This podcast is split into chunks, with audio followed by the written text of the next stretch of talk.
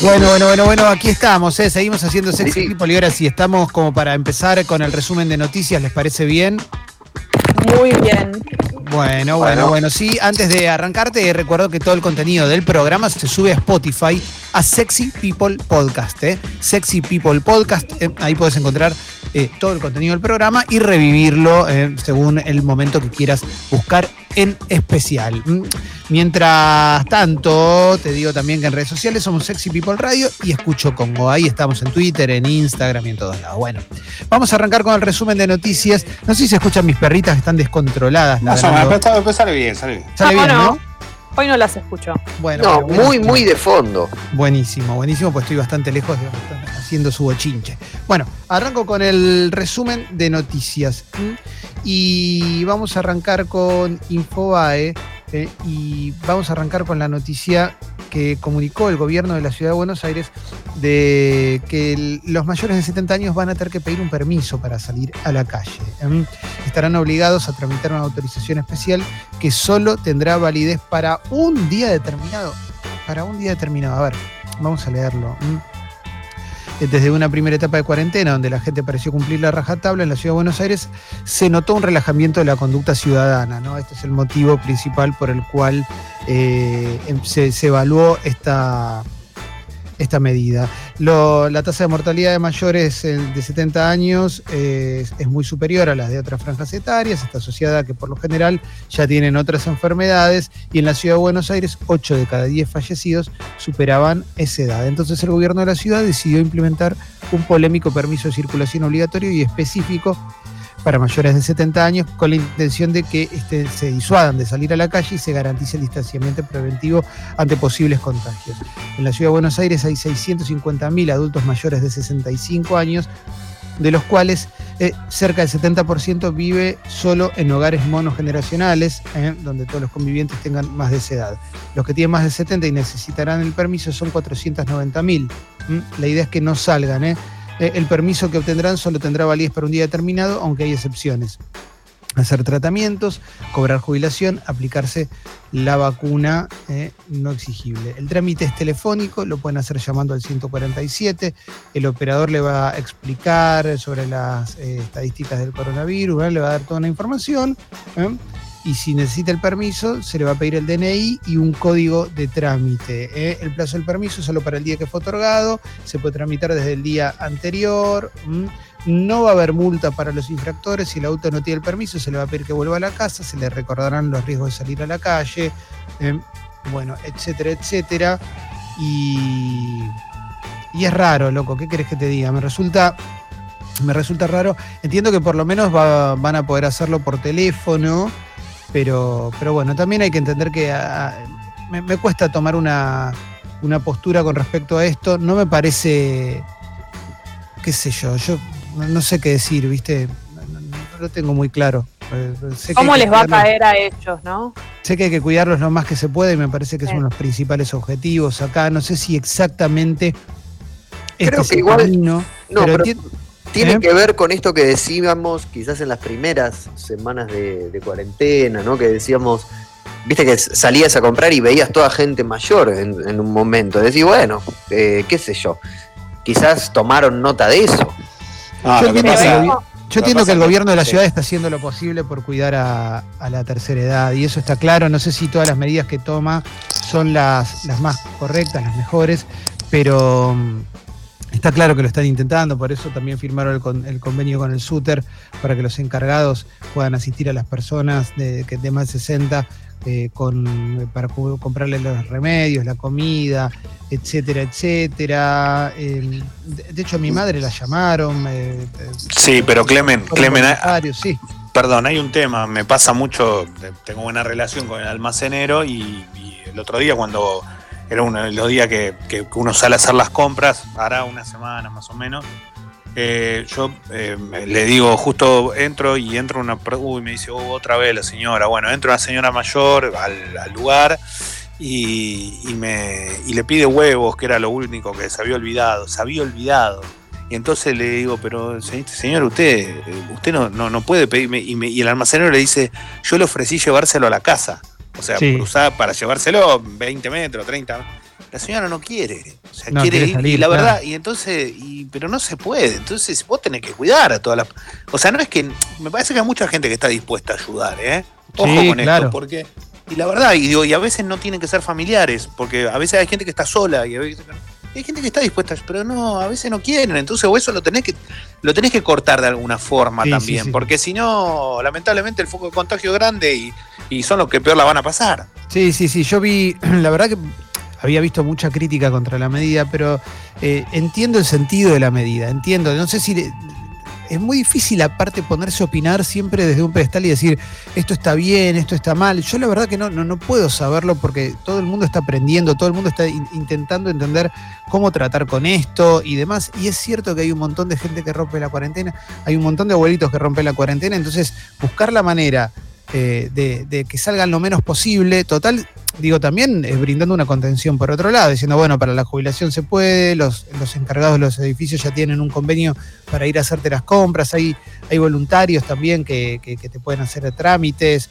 Eh, entre todos se puede armar una contención y también los que somos familiares tenemos que buscar la manera de poder colaborar, ¿no? Y, ni hablar, eh, porque también leí mucho de si están solos, si no, bueno, hablemos por teléfono, aunque sea, ¿viste? habla por teléfono con tu abuela, con tu tía, con tu viejo, con tu vieja, algo, porque si no, eh, también es, una, cosa de eh, el gobierno no hace nada y vos qué haces, ¿no? También tal cual. es, importante entender que, estas cuestiones las vamos a poder resolver entre todas. Normalmente, normalmente, eh, y ya cierro esta cuestión, generalmente cuando alguien vota, ya sea en la ciudad, en una provincia, a nivel nacional, hay una mirada en, la, ciudad se nota mucho esto, ¿viste? Vos pisas una baldosa floja y, decís, eh, tirás el nombre con bronca de, quien, del jefe de gobierno, ¿no? Ibarra, Tellerman, Macri, Larreta, ¿viste? Como que se tienen que resolver todo. Y me parece que, primero, los políticos no están para resolverte todo, no son tu esclavo.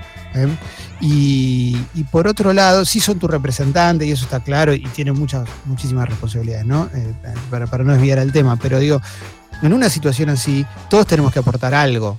Todos tenemos que aportar algo. Entonces, eh, me resulta. Me resulta muy difícil ponerme eh, en un lugar y decir esto está bien o esto está mal. Esto es lo que hay.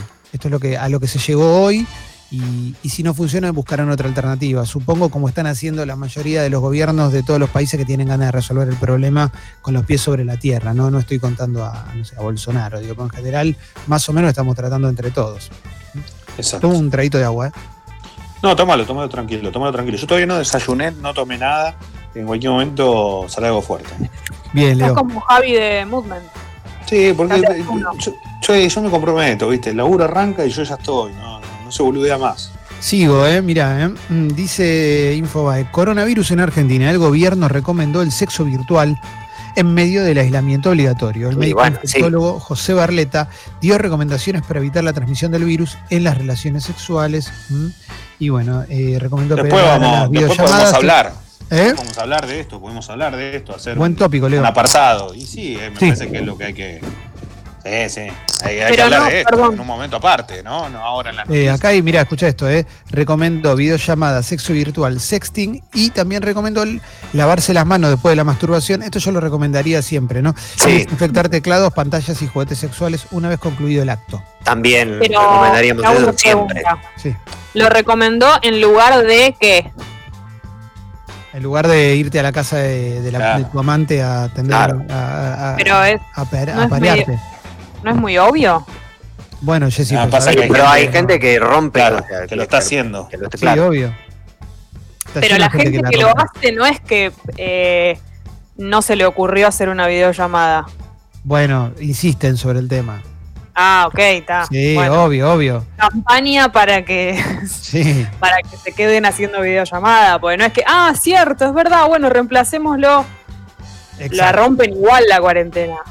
Bueno, se confirmaron 10 nuevas muertes y 98 casos más de coronavirus en Argentina. El, número de infectados asciende a 2.669. ¿Mm? Sigo, ¿eh? Em, fuertes críticas de comunidades profesionales argentinas ante la llegada de médicos cubanos. Mira que, mira qué loco, ¿eh? esto lo dice Infobae. Cuestionan la formación, validación de títulos y la decisión de que no hagan la cuarentena de 14 días tras arribar al país. ¿Cuestionan la formación de los médicos cubanos? Mira qué loco. qué, interesante. Yo pensé esto, que, bueno. la, formación era bastante. No, pero esto fue en Uruguay. Esto ¿En Uruguay o acá? Acá dice comunidades profesionales argentinas ante la llegada de médicos cubanos. estoy, pero estoy, escúchenme, por favor. ¿Esto es en Uruguay? Tipo que, tipo que está un poco informado siempre. No, en Uruguay pasó, y esto lo, salió en la tapa del país, que no pasaron el examen de, oftalmología, por ejemplo. Entonces se armó como un, se armó un debate mediante esto, ¿no? Eh, ¿Qué tan preparados estaban? ¿Qué tan preparados? O, cómo no estaba. La verdad que lo primero que uno dice, Clemen, es lo que decís vos, ¿cómo un médico cubano no está preparado? Claro. obvio que, pero bueno, yo la verdad que no, no, lo sé. O sea, no somos médicos y no somos quienes para tomar examen. Digo, andás a ver eh, hasta qué reconocimientos tienen o no. Uno imagina igual que para dar una manición médico, bienvenido sea. O no, o los médicos se ponen en contra de esta, de esta decisión. Sí, yo la verdad es que, no sé, para mí todo lo que sume, todo, tipo de ayuda va a sumar. Bueno, sigo. El día que George W. Bush alertó sobre el peligro de la próxima pandemia e intentó preparar a Estados Unidos a enfrentarla. Mira, el héroe menos pensado, ¿eh? George W. Bush, que para mucha gente hasta la, hasta la llegada de Trump era el peor presidente que habían tenido. Mm, eh, pronunció en 2005 un discurso en el que explicó lo que se debía hacer y cómo debía responder su país ante una pandemia eh, como la que ahora hay en el, con el coronavirus. Una pandemia se parece mucho a un incendio forestal. Si se detecta temprano se puede extinguir con un daño limitado. Si se deja que arda sin ser detectado puede convertirse en un infierno que puede extenderse rápidamente más allá de nuestra capacidad de controlarlo.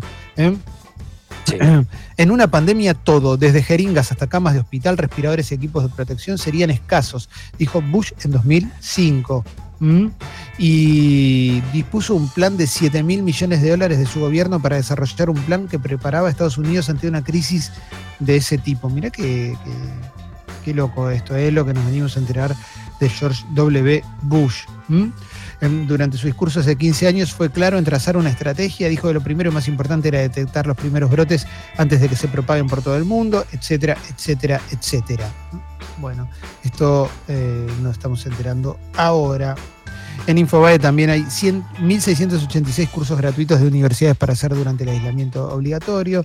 También destaca que falleció el actor Brian Dennehy, el malo de Rambo 1, eh, de primera sangre. Mm, y a ver eh, más cuestiones eh, vamos encontrando en la etapa de Infobae. Clausuraron la clínica de Vicente López, donde se produjeron al menos 13 contagios por falta de medidas de prevención. Se trata del Centro de Salud Norte de Villa de Lina. Lo resolvió Sandra Arroyo Salgado, después de que una familia denunciara que una mujer no fue tratada por coronavirus pese a tener síntomas el test dio positivo post-mortem. Bueno, cerraron esta clínica entonces. ¿eh? Eh, la verdad es que parece que era bastante poco profesional el manejo que había en la clínica. Voy a ir ahora a la etapa de La Nación, que destaca lo que dijo Semino, el defensor de la, tercera edad, eh, que está enojado por el permiso para los mayores de 70 años y dijo, la persona que tiene más de 70 años no es débil mental. El exceso normativo no genera conductas responsables. ¿eh? Esto dijo el defensor de la tercera edad. A ver, a ver, Axel Kisilov analiza aperturas parciales en 98 distritos. El gobierno fijó precios máximos para barbijos y alcohol en gel. Esto tiene que ver con que en algunos lugares eh, te lo venden todo hiper, hiper caro. Los barbijos no quirúrgicos no pueden salir más de 40 pesos y el valor del alcohol en gel eh, irá de 110, eh, el de 60 mililitros, a 500 pesos, el de 1000 mililitros. ¿Cuánto, les pregunto a ustedes, por ejemplo, para, para ver la diferencia de precios, ¿no? ¿Cuánto ¿Tienen idea de cuánto pagar una botellita de alcohol? Sabes que no, alcohol, no, ¿eh? conseguí alcohol en el último tiempo, así bueno, que por eso, porque, porque alcohol en gel hay en todos lados. Lo que está saltando hoy Ahora es alcohol. Alcohol, el alcohol no sé dónde está, pero bueno, por eso preguntaba si, para que, para que tengamos más o menos una noción de cada uno en el lugar donde está, lo compra hasta el precio. Eh, cerca de cerca de Pony, Clemen, había en una ortopedia ¿eh? ah, alcohol. Bien, bien, buen dato. Eh. Porque se venden el. Yo la última vez que compré creo que estaban entre 130 y 150, no sé, porque lo metí todo dentro de una, de una compra grande, ¿no? Está bien, bueno, me pasó algo similar, 160. Bien, sigo, ¿eh? sigo con más cositas. Mm, en un ratito te vamos a contar eh, nuevas, eh, nuevos beneficios del club Sexy People, eh, para que te hagas socia, socio del club y, colabores con este medio 100% independiente. Se sigue debatiendo sobre el origen mm, del coronavirus, hay, hay teorías conspirativas y demás. El gobierno de Estados Unidos decidió investigar algunas, increíble. Vamos a seguir con más cositas. también hay, hay varias notas sobre la oferta que Argentina le hizo a los bonistas eh, en la nación, obviamente. Sigo. Alemania tiene bajo control al coronavirus y le ofrece ayuda a Europa. ¿Mm? A ver, quiero abrir la nota porque quiero entender qué significa tener bajo control al coronavirus. ¿Mm? Em, la pandemia del nuevo coronavirus se encuentra bajo control y es manejable después de un mes de restricciones sociales celebró el gobierno, que promete una producción masiva de mascarillas y ya le ofrece ayuda a los países europeos más afectados. ¿eh? Por primera vez el ratio de infección que mide al número de personas contagiadas de media por cada enfermo de COVID-19 cayó al 0,7% según el Instituto Robert Koch, la autoridad federal encargada de la vigilancia epidemiológica. ¿eh? Así que dijeron que está bajo control, es manejable, es un indicador clave que ya da pistas muy concretas sobre la capacidad del sistema sanitario de amortizar el choque de la pandemia. La canciller había prevenido a Angela Merkel, ¿no? El miércoles que el sistema de salud podía desbordarse si se daba cualquier nuevo aumento de la tasa de infección, pero parece que al final, bueno, no va a suceder con eso. De todos modos, en Alemania eh, hasta ahora 133.830 casos oficiales con 3.868 muertos. Es raro, ¿eh? ¿eh? es raro esto de, darlo. No, termino de entenderlo porque no es que no tienen contagiados, tienen un montón de contagiados todavía. Entonces, la verdad es que me cuesta entender estas cosas, pero bueno, eh, por las dudas quédate en casa. Ya fue.